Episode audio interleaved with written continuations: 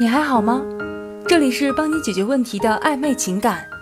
如果你有情感方面的问题，可以添加我们导师的微信“挽回九二零”，就能得到一对一的指导。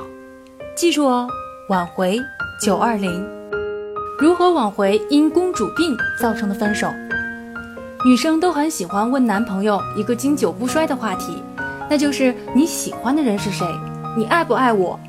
与这个话题相连接，另一个则是：如果我和你妈一同掉入水里，你先救谁？最后得到的答案，如果不是我的话，便会生气。有的男生很不能理解，为什么女生动不动就生气？我做错了什么？我说我最喜欢的人是科比，我说我会救我妈，那是因为你会游泳。这个回答有错吗？这个当然从根本上来说是没有错的。只是那么明白直接的跟女朋友说，就有一点不应该了。女生会问这个话题，说明她想确定他在你心中的地位如何，有没有重视他，有没有在乎他。可是以男生的角度来看待，就是不能理解。就算说了答案，女朋友还是不依不饶的。渐渐的，男生会产生一种很无奈的心理，一点点小事也闹，一句话没说好就吵。明明两个人很相爱。却还是抵不过争吵，后来两个人可能在争吵这一方面很习惯，动不动就吵，都忘了最初的样子，失去了原有的教养和风范。所以要挽回一段因争吵而分手的感情，要找到最本质的原因。女生在这一方面要特别注意一下自己。在现阶段，很多子女都是家里的独生子，所以会得到家里面的各种宠爱。想着，就算是我的男朋友，那也必须要宠着我，不可以忤逆我的说法和决定。这也就形成了公主病。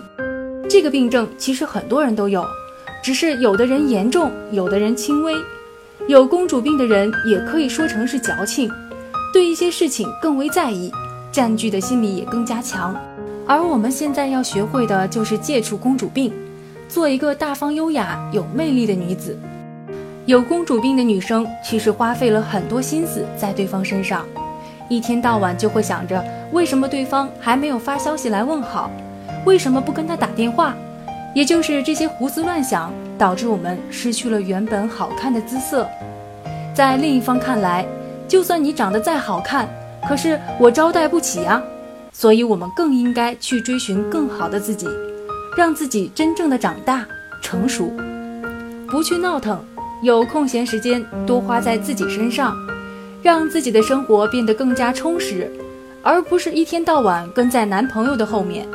无聊的时候可以看看书，修养一下自己的身心，也从书中去获得为人处事的道理和方法。如果想要逛街，对方却没有空的话，我们也要表示理解，同时也要告诉自己，尽量不要干扰到对方的工作。我们可以和朋友一起逛逛街，买买衣服，喝喝茶，做一个悠然处世的女子，而不是一牵扯到对方的一些事情就立马变成争夺者。这是一场爱情，虽然要相互追寻，但不是战争，需要去抗争。所以，有着微微公主病的我们，能够矫情，能够撒娇，能够有一些争吵，但不能超出大的范围，也不能小题大做。